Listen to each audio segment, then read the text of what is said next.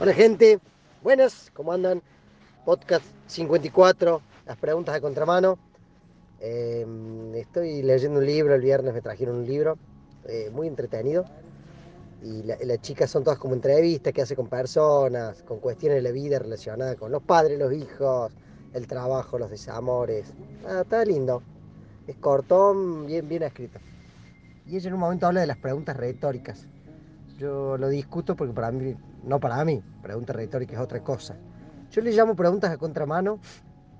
Tiene que ver cuando vos estás con un amigo charlando, con un familiar, cuando estás con algún tipo de situación donde en el diálogo eh, hacer la pregunta al revés, le digo yo, por eso le digo contramano.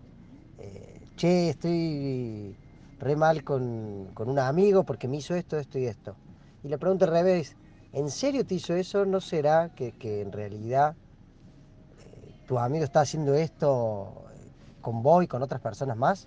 Entonces cuando vos haces esa pregunta al revés, es un poco, sí, de las preguntas como, como solemos hacer en, los coach, pero esta, yo digo la contramano para, para hacérsela cada uno en la cabeza. Esta pregunta de, oh, porque a mí siempre me pasa esto. Y, y preguntarte, ¿siempre te pasa? Eh, ¿Será que en realidad también te pasa esto, esto y esto otro? En la cuestión que sea. La, la pregunta contramano tiene que, ser- tiene que ver con cuando vos afirmás algo, cuando vos decís algo en, afirmativo, siempre me pasa, a mí me sucede esto, me hizo esto. Eh, hacete una pregunta que vaya eh, en contrarreloj de lo, de lo que vos das por, por- por hecho. Y esto que les contaba, eh, a mí me, viene la imagen de una persona caminando sobre una tapia. Porque un amigo me decía, uy, me dice, no, ¿no te cansa a veces estarte preguntando tanto? Y yo digo, no, no me cansa. Prefiero mucho más estar preguntándome y ser eh, yo quien decida cómo, cómo se va dando mi vida a hacer todo por, por automatismo. ¿Y por qué dije caminando en una tapia? Porque es verdad, es como caminar sobre una tapia y te puedes caer por un lado o por el otro. Si te empezás a preguntar de más, empiezan a crecer las preguntas, empiezas, te pasas de vuelta, como que te caes de la tapia para el otro lado.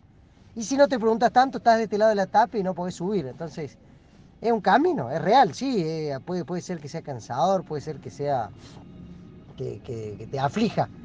Pero prefiero mil veces más estarme constantemente haciendo preguntas que, que me abren nuevas posibilidades a, a estar parado siempre en una situación como, como ustedes lo deben vivir. ¿No te pasa cuando estás con gente que decís no le entran balas o cuando decís, pobre, no, que no se, no se plantea nada? Bueno, ¿cuántos de nosotros estamos en, eso? Bueno, gente, cortito y al pie. Les mando un abrazo. Eh, revisate algunas cosas que estés pensando. Se ha ido, como no puedo terminar carrera, no puedo cambiar el trabajo, lo, que se te ocurra.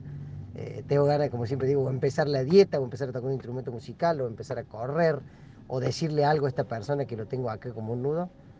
Ayúdate con la- las preguntas contramano y, y te van a saltar, te lo apuesto y te lo garantizo, nuevas posibilidades. Abrazo si te gustó, eh, lo compartís, lo pasás, suma gente y si no, ya sabes, me mandas pulgar abajo y te sacamos de la lista, no pasa nada. Saludos a todos, les mando un abrazo enorme acá con, con Bono de YouTube de, de fondo. chao, chao. Thank you.